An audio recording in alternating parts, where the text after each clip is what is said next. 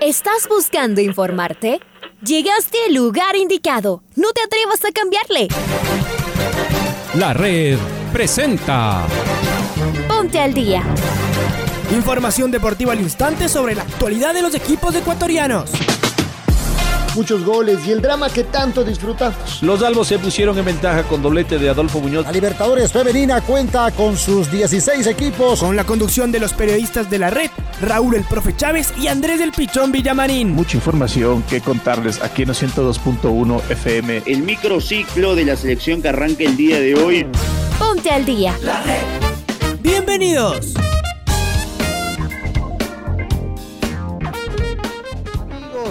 Amigas, hola, hola, ¿qué tal? ¿Cómo les va? ¿Cómo están? Tengan ustedes muy, pero muy buenos días. Un placer poderlos saludar aquí en eh, la pantalla, en eh, eh, los 102.1 FM de la red.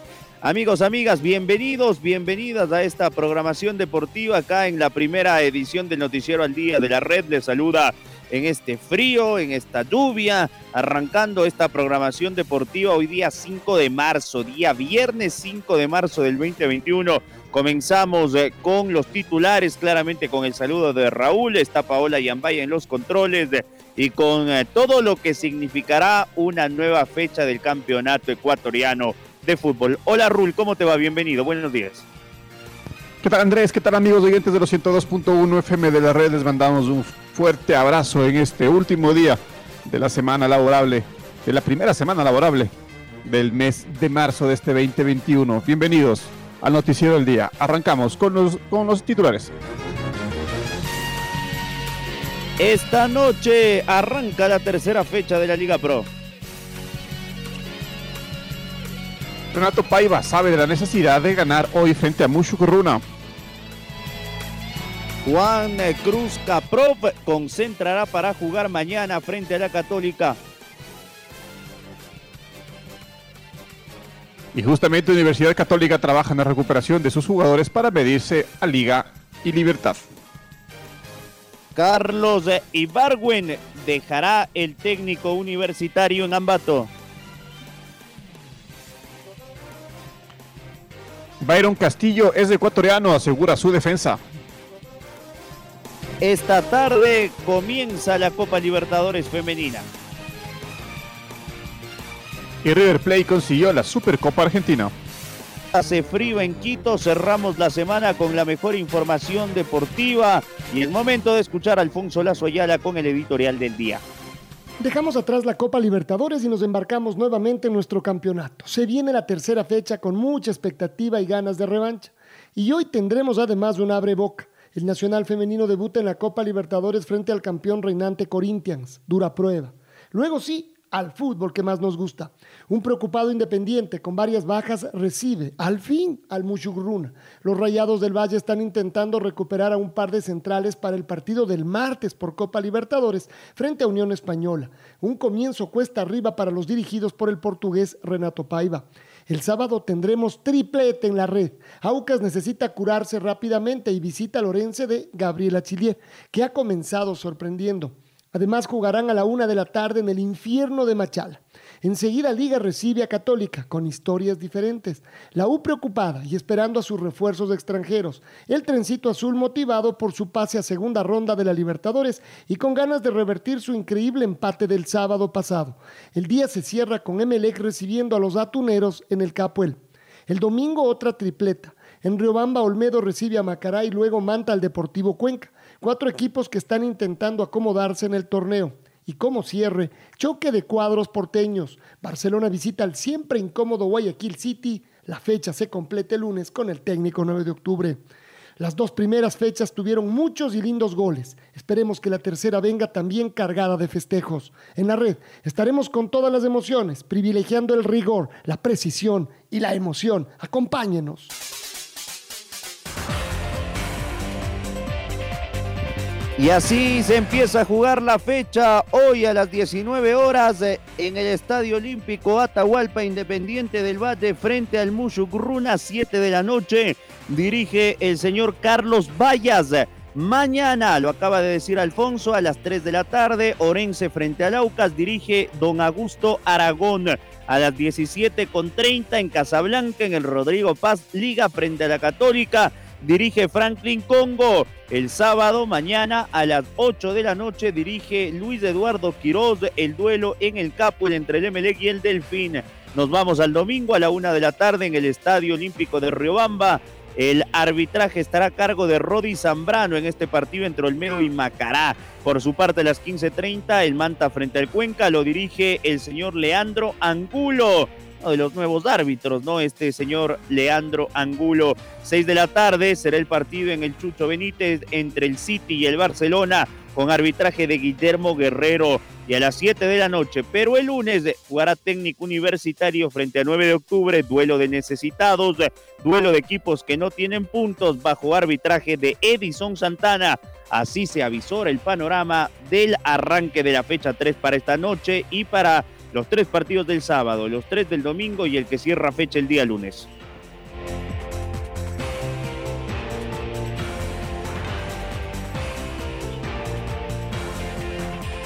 Y el equipo Camarata se entrena con la mente en dos competencias, la Copa Libertadores y la Liga Pro. Este sábado jugará frente a Liga Deportiva Universitaria de visita y recibirá Libertad de Paraguay por la fase 2 del torneo internacional el próximo miércoles.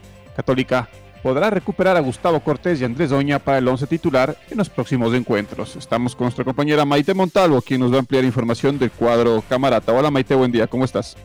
Muy buenos días, Andrés y Raúl. ¿Cómo están? Les saluda Maite. Para mí es un gusto poderles llevar la mejor información a esta hora de la mañana a nuestros queridos amigos y amigas oyentes. En esta ocasión les traigo novedades sobre Católica, que va a estar uno de los partidos más atractivos de esta fecha número 3, ya que debe enfrentar a Liga Deportiva Universitaria y de manera seguida recibir a Libertad de Paraguay ya en la fase 2 de la Copa 2021. Aquí les tengo novedades, porque el equipo ya regresó justamente a los entrenamientos y va a querer recuperar a ciertos jugadores. El cuerpo médico trabaja intensamente en la recuperación de Gustavo Cortés, lateral izquierdo que se perdió el choque del martes por una molestia en su tobillo. El joven jugador camarata no estaría listo para enfrentar a Liga en Bonciano, pero sí para el juego internacional. Por otras novedades, Andrés Sonia está listo para volver a las canchas luego de superar su contagio por COVID-19. El volante central trabajó en los últimos días para ponerse a punto físicamente y ahora solo espera que los resultados de las pruebas PCR sean negativas. Así podrá eh, ver cómo está su carga viral para poder volver a los entrenamientos de manera normal y no ser factor de contagio a sus compañeros o rivales. A estas bajas se le suma también, queridos compañeros y oyentes, la de Jonathan Mina, que fue operado esta semana debido a su lesión en la rodilla y será baja por algunos meses para el equipo Camarata. Así que el equipo dirigido por Santiago Escobar, que también ya viajó otra vez a Medellín para seguir con su tratamiento médico, eh, tendrá estos grandes eh, retos que cumplir durante este fin de semana y también la próxima, ya que si quiere seguir avanzando de fase en la Libertadores tendrá que estar a punto y de igual manera no perder puntos en cuanto a la Liga Pro, que también es el campeonato nacional de mucha importancia para este equipo que está en una doble competición. Vuelvo con ustedes, compañeros, con muchas más noticias a controles centrales. Reportado para ustedes, Maite Montalvo.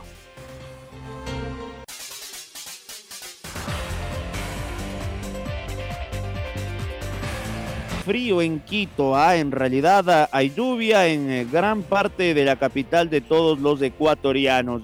Liga para recibir a Católica recupera por completo a Matías Unino y la novedad máxima es que hoy a la tarde concentra Juan Cruz Caprov que mañana, si decide el cuerpo técnico, podrá tener eh, al menos unos 20 minutos eh, para ir agarrando ritmo futbolístico. Caprov hoy concentra en la tienda universitaria. Equipo confirmado para jugar ante la Chato Leí con Adrián Gavarini en el arco. Línea de cuatro en defensa, Pedro Pablo Perlaza por derecha, Franklin Guerra y Moisés Corozo en la pareja de centrales y abierto hacia la zurda, Cristian Cruz. Doble pivote en línea de interiores con Jordi Alcíbar y Ezequiel Piovi para que en generación de fútbol abierto hacia la derecha aparezca Matías Unino en el centro, Johan Esmaides Julio, abierto hacia la zurda, Adolfo Muñoz y arriba, Cristian Martínez Borja. Reitero, Juan Cruz Caprof, mañana estará en el banco de suplentes.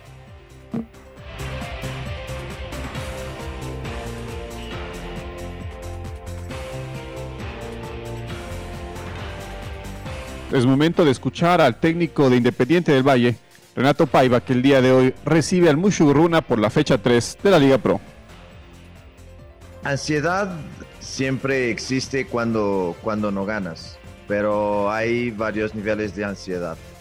Y es verdad que si después del partido de Orense la, la ansiedad no era positiva, si es que hay ansiedad positiva, pero después del partido de Macará, ah, que nos ha generado ah, indicaciones muy, muy interesantes y muy buenas para en cómo hemos jugado, pues la ansiedad es, ya es diferente, porque estamos todos los días con los jugadores, todos los días entrenamos, miramos lo que ellos hacen en el entrenamiento y esos son indicadores, nos dan sensaciones los entrenos y el último partido, bien como partidos de pretemporada, nos han dado indicaciones muy, muy buenas. La verdad es que no empezamos bien en el primer partido, ni en cuestión de resultado, ni en cuestión de, de exhibición, pero esta segunda fecha nos ha ya eh, generado buenas indicaciones porque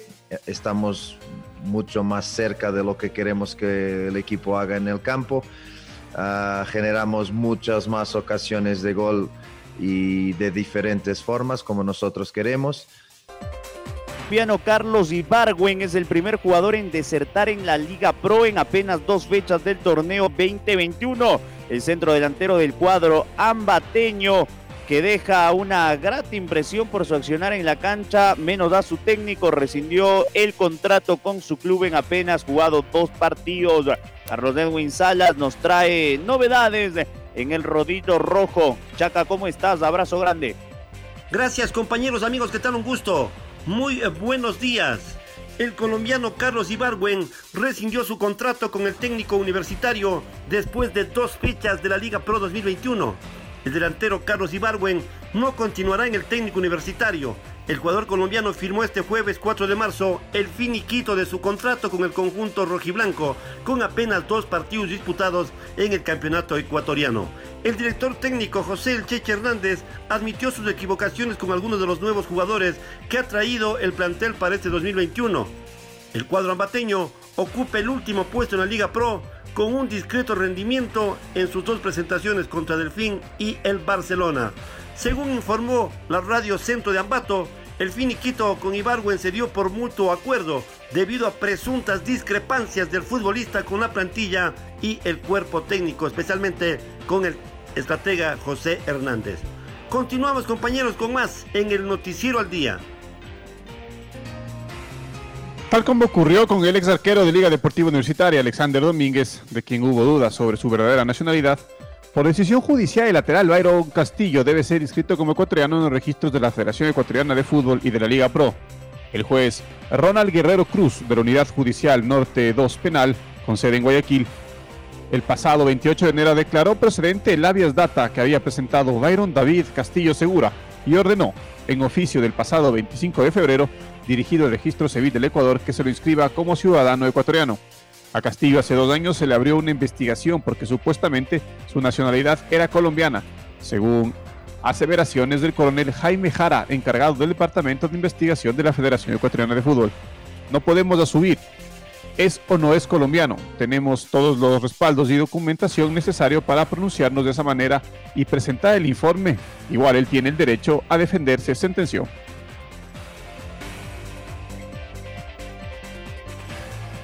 Acá continuamos en la primera edición del Noticiero al Día de la REN.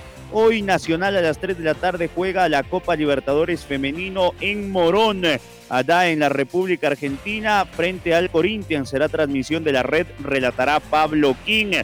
Sin embargo, está por arrancar también eh, la Superliga Femenina, donde las Dragonas del Independiente del Valle sueñan con su primer campeonato.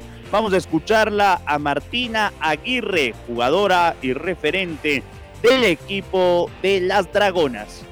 Actualmente con Dragonas nos seguimos preparando para lo que ya va a ser el inicio de la Superliga en este mes y la verdad que seguimos preparando con algunos partidos amistosos y entrenando de la mejor manera todos los días para poder llegar con el máximo potencial cada una de nosotras y así poder brindar eh, nuestro mejor juego y poder conseguir el, objetivo que queremos, que es ser campeonas de esta Superliga femenina y poder representar de la mejor manera en la Copa Libertadores. Entonces, como Dragona seguimos con, con estas ganas, con esta motivación y las ansias de poder lograr este objetivo que tenemos y obviamente eh, cumpliendo con cada partido que va a ser eh, un paso para poder llegar a lo que queremos, a lo más grande.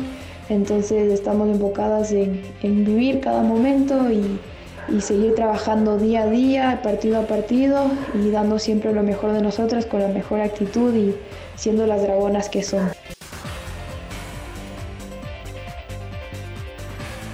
Vanessa Garzón, deportista y organizadora del evento Rumbo Aventura, nos cuenta detalles del en el programa Elite Deportiva en una competencia de orientación que se realizará este 21 de marzo. Escuchemos a Vanessa Garzón. Un proyecto que trata de generar espacios para que la gente se motive a salir a, parques, a nuevos lugares con un mapa. Entonces este es un espacio creado para generar una serie de competencias, van a ser cinco cinco pistas de orientación junto a Proyecto Aventura, Trotamundos y Ecuador, eh, las vamos a la, eh, Ecuador perdón, las vamos a generar. Estos eventos son abiertos para familia, para parejas, para personas que quieran aprender y para personas que ya están en el medio de la aventura. Entonces, estas pistas las van a eh, realizar bajo la modalidad rogue, que es el rogue, son varios puntos que van a estar armados dentro de la pista y cada persona tiene que elegir su estrategia. Es decir, que cada, cada punto va a tener un valor, van a variar ahora y para las personas que ya están eh, inmersas en estas carreras de aventura, ya tienen experiencia, que han corrido Guaira retos, va a ser un tiempo máximo de dos horas. Muy bien, ahí está para la gente que le gusta el deporte de aventuras. Se llevó a efecto en medio de la polémica en Santiago del Estero una de las ciudades eh, más pobres de la República Argentina y donde se ha construido el estadio más moderno de aquel país. En Santiago del Estero se inauguró con un partido oficial el duelo de Racing frente al Club Atlético River Plate por la Supercopa Argentina. Racing como campeón del año 2019 de Argentina y River en el mismo año campeón de la Copa Argentina debían disputar en marzo del año pasado la final de la Supercopa. Sin embargo, la pandemia les privó de aquello. Por ello fue recién reprogramado para la noche de ayer este compromiso. River lo pasó por arriba y consiguió su sexagésimo séptimo título oficial. Racing no pudo con Juan Antonio Pizzi siquiera hacerle calor al equipo o a la máquina de Marcelo Gallardo. Recién eh, al minuto 31, un cabezazo de Rafael Santos Borré en el tiro de esquina de Nico de la Cruz abrió el primer gol del compromiso. Ya para el segundo tiempo aparecieron los goles y el show. Minuto 69, Julián Álvarez de una réplica imposible. Nicolás de la Cruz aumentó un minuto más tarde, al 70 y estaba sentenciado y 3 a 0. River no bajó el pie del acelerador y consiguió, tras una gran jugada de Julián Álvarez y Matías Suárez, un autogol de Lionel Miranda para el 4-0 y sobre el final al 81 apareció Matías Suárez. De no ser por el arquero Arias, esto que terminó 5 a 0 pudo haber terminado mucho más. Es el eh, décimo segundo título del muñeco Marcelo Gallardo, que el día lunes estará jugando por eh, el torneo argentino frente al elenco de Argentinos Juniors por la fecha 4 del fútbol de aquel país. Así que la Supercopa y teniéndolo a River como el único equipo que ha ganado dos veces este torneo porque ya lo había ganado en el 2018 en Mendoza frente a Boca, ayer volvió a gritar campeón con su técnico Marcelo el Muñeco Gallardo. La decisión de Tokio 2020 con relación a la presencia de público extranjero será tomada a finales de marzo, según lo señalado por Sheiko Hashimoto, presidenta del comité organizador local de Tokio 2020. Pese a que no hay un pronunciamiento definitivo, las autoridades del gobierno japonés y los integrantes del comité organizador estarían a favor de organizar los 32 segundos Juegos únicamente con público local.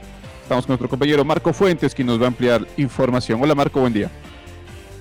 ¿Qué tal Andrés, eh, Raúl, amigos, amigas? Muy buenos días. Tengan todos ustedes en eh, la red. Eh, por supuesto, el comité organizador local de Tokio 2020 sigue trabajando en los detalles de cara a la realización de los 32 Juegos Olímpicos y un tema sumamente importante que está en discusión es el de la afición, si se va o no a contar con presencia de público extranjero y esta decisión por ahora no se ha hecho oficial, se va a extender todavía un par de semanas más, pero por el momento, como decíamos, los integrantes del comité organizador local se inclinarían en su gran mayoría por la ausencia de aficionados provenientes de otros países. Eh, según los medios eh, japoneses, las autoridades eh, de aquel país, junto a las autoridades de Tokio y los responsables del comité organizador local, apoyarían la decisión de que los juegos se lleven a cabo únicamente con público nipón debido a la delicada situación actual relacionada con la pandemia.